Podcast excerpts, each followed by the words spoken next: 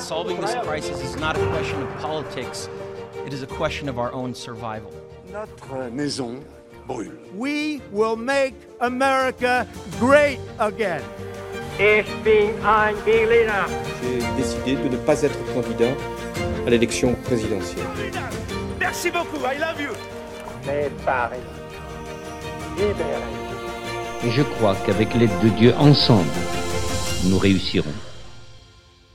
Bonjour à tous, très très heureux de vous retrouver pour une nouvelle émission inédite d'histoire d'un discours sur RCJ. Bonjour Sacha, comment vas-tu aujourd'hui? Salut Maxime, je vais très bien. Bonjour à tous. Aujourd'hui, nous avons le plaisir de, de recevoir à nouveau euh, Jérémy Seban. Euh, salut Jérémy. Bonjour, bonjour. Voilà, en visio avec nous. Aujourd'hui, Jérémy, on, va échanger un peu avec toi sur un, discours très très important qu'on n'a pas étudié tout au long de cette saison. C'est euh, le discours devant les militants de, la circonscription de, Narbonne le 25 octobre 1936 du, de Léon Blum. Euh, donc déjà, un petit peu contraire des, des autres discours qu'on a pu un peu étudier euh, ces, différents, ces différents mois. Je ne sais pas ce que t'en penses Jérémy et, Sacha.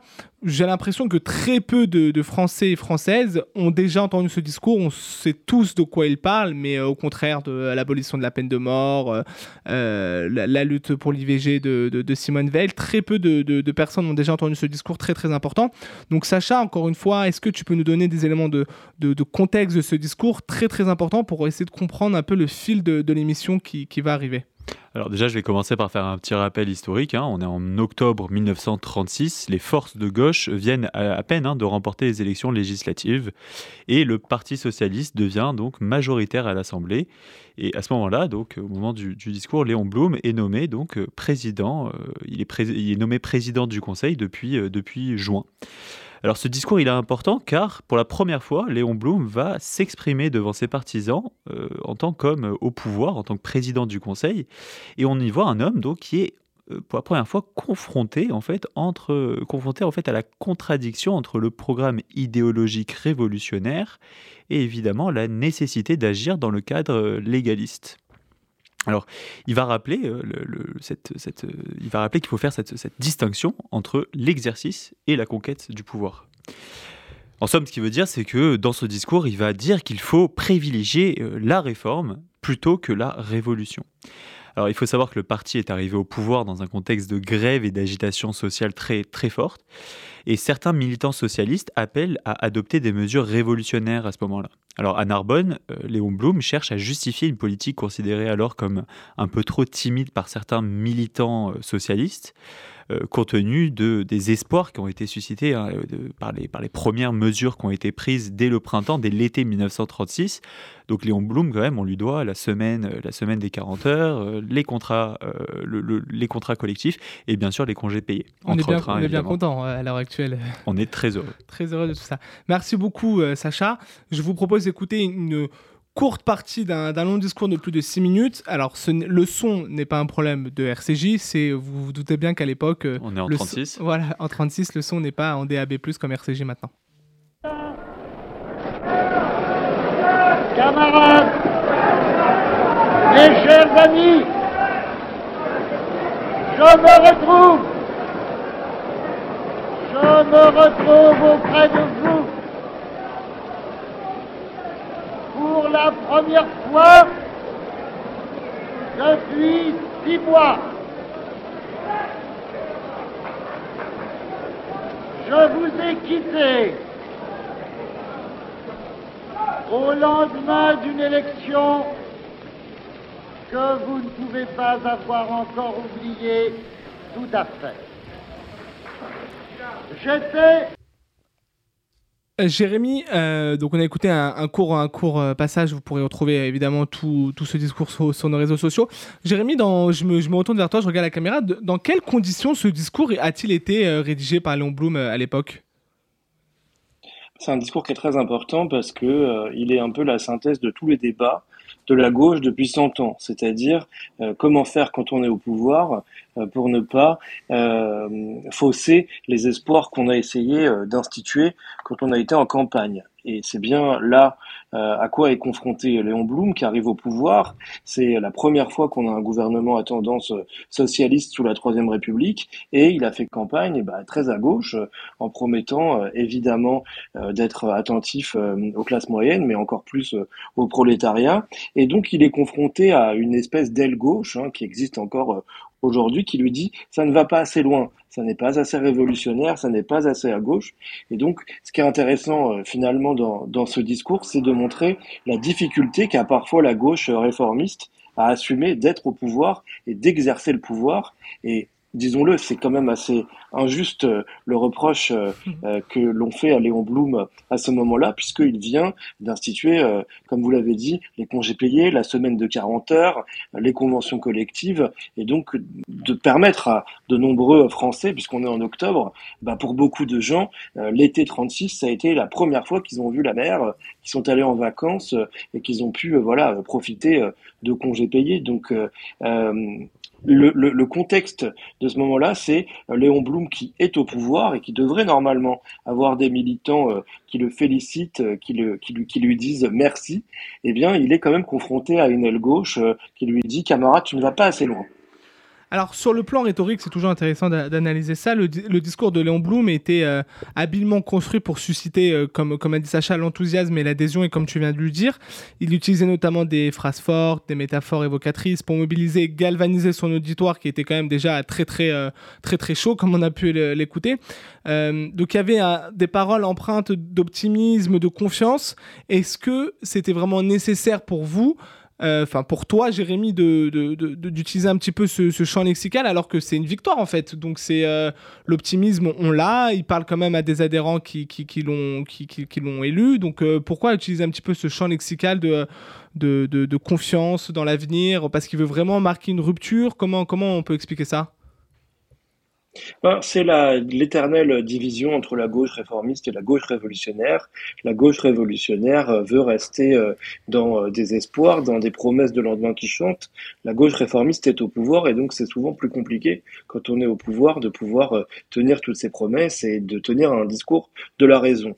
Mais là, Léon Blum, il n'est pas face aux Français dans leur ensemble, il n'est pas face à, pas face à des dirigeants, il est face à ses militants. Donc il faut les convaincre en leur disant, bah, je suis avec vous, je suis toujours des leurs, mais maintenant, bon bah, j'ai le pouvoir, donc il faut que je puisse, euh, voilà, aussi euh, équilibrer les choses pour euh, concilier l'idéal militant et puis la raison d'État, puisque c'est lui qui est à la tête du pays comment tu, considères ce discours, comment ce discours pardon, a-t-il été euh, perçu par le peuple français euh, et par euh, la base des lecteurs qui, l'ont élu? Est-ce qu'ils l'ont, est-ce qu'ils l'ont justement soutenu après ce discours? Est-ce qu'ils ont eu des craintes ou est-ce que justement ils étaient un peu galvanisés par ces paroles et par un futur meilleur selon eux qui pourrait arriver?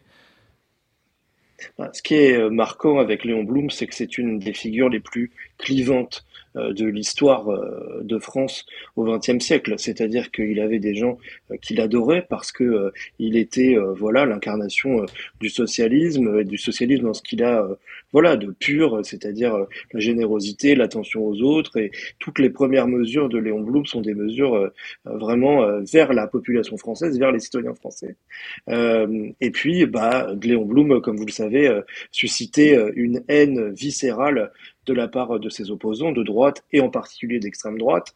Euh, il faut quand même rappeler que quand il prend le pouvoir euh, en 1936, et bien deux ans avant, il y a eu les émeutes d'extrême droite du 6 février 34, dans lequel euh, il y a eu voilà des, des une volonté d'envahir l'Assemblée nationale de la part de militants d'extrême droite.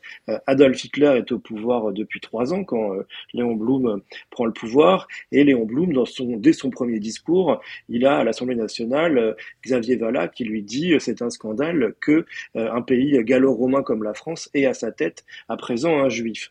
Et il faut quand même savoir aussi que Charles Maurras, l'incarnation de l'extrême droite, euh, dès 1935 appelait à tuer Léon Blum. Donc on est vraiment dans une dichotomie, c'est-à-dire que la société dans, la une, une voilà, on a une société française totalement divisée où euh, il y a toute une partie de la population française qui est violemment antisémite et l'autre qui a mis à sa tête euh, un juif. Donc il y a euh, voilà ce contraste entre d'un côté le peuple de gauche, bah, qui évidemment se réjouit que Léon Blum soit au pouvoir, et de l'autre une extrême droite d'une virulence voilà jamais égalée ou presque dans l'histoire et qui a de fait annoncé ce qui allait se passer ensuite avec Philippe Pétain. tu nous as parlé un petit peu du, contexte historique, mais euh, selon toi, quelle était l'importance politique et surtout historique de ce discours dans le contexte, comme euh, tu viens de nous le rappeler, du Front populaire en France? Est-ce que, euh, est-ce que ça, a eu un impact dans les années à venir, enfin les, années qui ont précédé ce discours?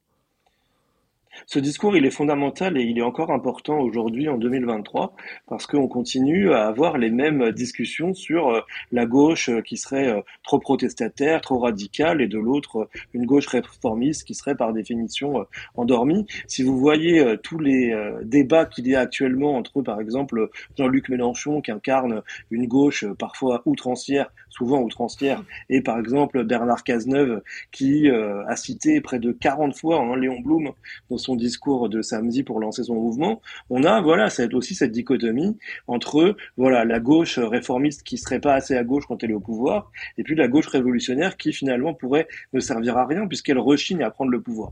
Et donc Léon Blum, c'est aussi l'incarnation de ça, c'est-à-dire c'est la gauche de gouvernement, la gauche réformiste qui est au pouvoir et qui se retrouve face à des militants qui lui disent bon bah très bien, mais euh, ne, ne, ne fait pas euh, euh, au pouvoir la politique bourgeoise. Et souvent, la gauche euh, ne, ne voulait pas du pouvoir parce qu'elle se disait on va pas on va pas gérer la société bourgeoise. La gauche, ça doit être la transformation, ça doit pas être l'accompagnement euh, des réformes, etc.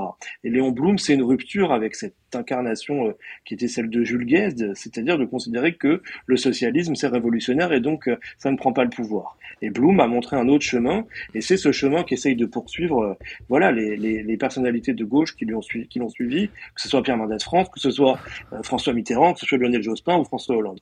Alors, tu as un peu anticipé ma, prochaine question. Est-ce que, selon toi, tu, considères que Léon Blum a donc marqué son histoire euh, par, ce, discours euh, et, justement a ouvert une nouvelle forme de gauche dans les années qui, qui ont précédé encore une fois ce, discours. Tu nous as un petit peu répondu justement en nous citant, euh, en nous citant les différentes personnalités politiques euh, qui ont, qui ont suivi un petit peu ce, le mouvement de la gauche. Donc selon toi, ça a été vraiment un homme marqueur de cette temporalité? Léon Blum, c'est l'incarnation de la gauche réformiste, et donc ça doit être une boussole euh, pour tous ceux qui, à gauche, euh, veulent prendre le pouvoir. Et effectivement, euh, son héritage, c'est un héritage qui est, tu l'as dit, voilà, politique, mais c'est aussi un héritage intellectuel. Léon Blum, c'était un, un, critique, c'était un écrivain, c'était un penseur, et donc c'est quelqu'un qui a énormément produit, voilà, de littérature, de textes auxquels se référait encore aujourd'hui. Et puis c'est des discours, comme tu l'as dit, qui sont des discours souvent militants, c'est c'est-à-dire que euh, Léon Blum n'appartenait pas du tout à la classe ouvrière. Hein. C'est quelqu'un qui était très fortuné, mais qui savait s'adresser au peuple et qui surtout euh, faisait en sorte que euh, tout le monde comprenne ce qu'il disait. Et c'est pas toujours le cas dans les discours, voilà, souvent techniques, économiques, parfois roboratifs de beaucoup d'hommes politiques. Les discours de Léon Blum, quel que soit notre niveau social, on les comprend parce qu'il s'adresse au cœur des gens un peu comme euh, ce qu'on pouvait aussi mettre en avant pour, euh, Jacques Chirac, par exemple, qui n'était pas un fin politicien, mais qui est, un fin politicien bien sûr, mais qui savait s'adresser, qui savait euh, serrer les mains au salon de l'agriculture comme serrer la main des patrons, c'est-à-dire qui savait vraiment s'adresser au peuple directement. On, on, peut faire un petit peu ce parallèle, même si c'est pas les mêmes mêmes euh, années et les mêmes euh, partis politiques. tu nous as parlé tout à l'heure un petit peu de Jean-Luc Mélenchon et différents membres de, la gauche comme, François Hollande et Cazeneuve. Est-ce que pour toi, quel homme ou quelle femme politique se rapprocherait des idées de Léon Blum à l'heure actuelle? Si on saute un petit peu des, des générations, comment, comment, comment tu vois un petit peu l'écosystème politique toujours en lien avec Léon Blum? Il y a eu un héritage de toute façon euh, de Léon Blum avec euh, euh, les quinquennats, pardon, les septennats de François Mitterrand, parce que quand il a appliqué, par exemple, la semaine de 39 heures, qui est l'héritière de la semaine de 40 heures, qui elle-même a précédé les 35 heures de Lionel Jospin. Donc la, la gauche et la réduction du temps de travail, c'est une histoire qui dure depuis longtemps. Maintenant, je pense que aujourd'hui il y a un tel vide idéologique à gauche que je me garderai de, de, trouver un successeur à Léon Blum. Ça, il y a des gens qui continuent à continue à porter euh, l'héritage de la gauche réformiste, mais euh, je ne suis euh, pas très optimiste sur la façon dont leur voix porte aujourd'hui. effectivement, on a entendu ce week-end Bernard Cazeneuve se révérer, se révéler, pardon, se, se référer à Léon Blum, et c'est une bonne chose. mais voilà, François Hollande déjà parlait de Léon Blum. Je veux dire, il y a, il y a pour oui, c'est assez facile. C'est assez facile pour un, un homme ou une femme de gauche de, de, parler de Léon Blum, en fait. C'est ça que tu, tu, peux reprocher. Oui, et puis Léon Blum, Léon Blum encore une fois, euh, c'était un intellectuel, c'était un écrivain, c'était quelqu'un qui pensait, qui réfléchissait. Et euh, je pense qu'aujourd'hui, la classe politique française manque profondément euh, de gens voilà, qui ont cette formation littéraire, intellectuelle, etc. Dans une précédente émission que j'avais fait avec vous, j'avais dit, bah, il y a un siècle, les députés, c'était Lamartine, Musset, Victor Hugo. Aujourd'hui, le niveau euh, à l'Assemblée euh, n'est pas vraiment celui-là. Non, c'est Louis Boyard, c'est des, des, chroniqueurs de Hanouna ou de Ruquier. Voilà. Euh, c'est dire aussi. Euh, alors, tu, tu, nous as parlé un peu du. Enfin, on a parlé avec Sacha notamment du, du fond du discours. Euh, on a aussi parlé un petit peu de la forme. Mais est-ce que, selon toi, Léon Blum peut être considéré comme un, comme un orateur, comme pouvait l'être un, un, Chirac, comme pouvait l'être un, un Mitterrand et peut-être un peu moins un Macron et Comment tu vois un petit peu cette forme de, prise de parole, toujours dans ce discours de 1936 et dans les discours d'après? Comment, comment tu analyses ça? Langloum, c'est un grand orateur parce que c'est euh, l'héritier euh, finalement de, des tribuns, de ceux qui haranguent le peuple, etc. C'est quelqu'un qui aimait les, les meetings, qui quelqu'un qui aimait rencontrer le peuple, et donc euh, sa manière d'écrire, parce que c'est lui-même qui écrit ses discours, et, et ah voilà, ça c'est important. Ça à l'époque il n'y avait pas de plume. Bah si, parfois il y avait des plumes, mais en tout cas lui, euh, comme je l'ai dit voilà plusieurs fois, c'était un auteur, c'était un écrivain, et donc c'est quelqu'un pour qui les discours, les mots avaient une immense importance. Et c'est vrai que la différence entre euh, la gauche réformiste qu'il incarne et la gauche euh, voilà plus plus révolutionnaire, c'est que lui, il revendiquait de ne pas se payer de mots, c'est-à-dire de considérer que si on parle aux Français, si on parle aux électeurs, on leur promet des choses qui sont réalisables, qui sont concrètes, qui peuvent arriver. On ne promet pas des lendemains qui chantent. Et c'est quand même une rupture avec l'histoire de la gauche où euh, souvent, euh, voilà, on, disait que euh, quand la gauche arrivera, les ténèbres partiront et la lumière arrivera. Bon, bah, Léon Blum était plus concret. Il leur a dit, bah moi, je veux faire en sorte que vous puissiez partir en vacances, avoir des contrats héritiers de conventions collectives et faire en sorte que vous puissiez travailler moins. Il l'a fait et donc c'est plutôt à son honneur d'avoir un homme politique bah, qui fait ce qu'il dit. Et est-ce que, en dehors de, de, de, de ce fond, est-ce qu'il y a quelque chose qui, toi, t'a marqué particulièrement dans ce discours? Est-ce que, euh, voilà, quelque chose qu'on n'a pas forcément entendu, écouté ou expliqué Est-ce qu'il y a un discours, un, point très très important qui, qui mérite d'être relevé? Bah, Surtout euh, quand on écoute ce discours, on a un grand regret parce que euh, le Front populaire a duré finalement assez peu de temps. Il s'est brisé, euh, voilà, en, quelques mois après ce discours. et puis ensuite, ben, on sait ce qui est arrivé à la France, qui a sombré, voilà, dans la collaboration. et Léon Blum, ben, finalement, bon, bah, il a été, voilà, déporté, comme on le sait. Il a eu un procès inique. Et donc on se dit, voilà, c'est quand même dommage parce que c'est quelqu'un qui avait, voilà, une vision pour la France, mais qui malheureusement, eh bien, a énormément marqué les Français, mais qui n'a de fait pas beaucoup duré. Quels sont les autres moments euh, forts pour toi? Alors, tu as parlé de sa déportation, bien sûr, mais euh, quels sont les autres moments forts euh, pour toi de, la carrière de Léon Blum, même avant ce discours? Est-ce qu'il y, y, a des éléments marquants que parfois on oublie et qui, à l'heure actuelle, en 2023, sont toujours d'actualité? Des prises de bah, parole ou des actes? Comme c'est un profil qui que moi je trouve intéressant puisque euh, voilà c'est quelqu'un qui avant d'être un, un, homme politique a été un critique littéraire il avait une revue à lui euh, le banquet il a fondé avec euh, Jean Jaurès l'humanité voilà c'est quelqu'un qui savait mêler le discours et l'action et pour nous qui aimons de fait les discours, eh ben c'est quand même un profil euh, voilà passionnant. C'est quelqu'un qui fréquentait euh, Marcel Proust. C'est quelqu'un qui n'était pas un technocrate quoi, qui n'était pas juste dans euh, des statistiques ou des données qu'on lui donnait sur des notes. C'est quelqu'un qui aimait la littérature, la culture, la création. Et je crois que c'est aussi ça qu'il faut retenir de lui, c'est-à-dire un homme politique, bien sûr qui a changé la vie des Français, mais aussi un intellectuel important qui a eu voilà une production tout à fait remarquable. Surtout il, va, terminer sa vie, je crois, en tant qu'écrivain, non? Il, continue pas dans la politique. À, la suite, euh, à la suite de la guerre, on va l'appeler rapidement et il va, il va, il va décider d'arrêter. Voilà, à la tête du gouvernement euh, quelques mois, et puis ensuite il va se consacrer effectivement à être euh, un critique, un écrivain, euh, et, et c'est à son honneur. Et bon, de fait, on est aussi voilà sur une radio juive, donc je voudrais aussi souligner un aspect important qui est son attachement au sionisme. C'est quelqu'un qui voilà a connu pendant deux ans la création de l'État d'Israël, puisque il est mort en 1950, mais c'est quelqu'un qui s'est beaucoup battu pour que la France reconnaisse l'État d'Israël, d'Israël aussi euh, à se battre dans sa première guerre d'indépendance. Et même avant la création de l'État d'Israël, euh, il avait fondé un, un, comité, un collectif de socialistes pour Israël, pour, enfin, pour le sionisme. donc ça aussi, ça peut aussi être ça aussi, aussi remarquable quand on sait euh, aujourd'hui quelle est la relation de la gauche avec Israël, de voir que ses pères, ses héritiers, en tout cas ses, ses, pardon, ses prédécesseurs, étaient quand même voilà, sur une autre ligne beaucoup plus, beaucoup plus importante pour Israël. Merci beaucoup, euh, Jérémy, pour l'ensemble de ces informations. Sacha, donc on a étudié un petit peu le fond, la forme de ce discours, mais ce qui est important, c'est ce qu'on fait à chaque fois, c'est un petit peu les retombées de ce discours à l'époque. Donc on, l'a vu un peu avec Jérémy, mais est-ce que tu peux nous en dire plus sur, euh, sur ce point-là? Bah, écoute, je vais, je vais essayer de résumer un petit peu, surtout, parce mmh. que c'est vrai qu'on a dit beaucoup de choses. Il, faut, il faut souligner quand même que ce discours de, de, Léon Blum a été prononcé dans un contexte politique et social très spécifique. Hein.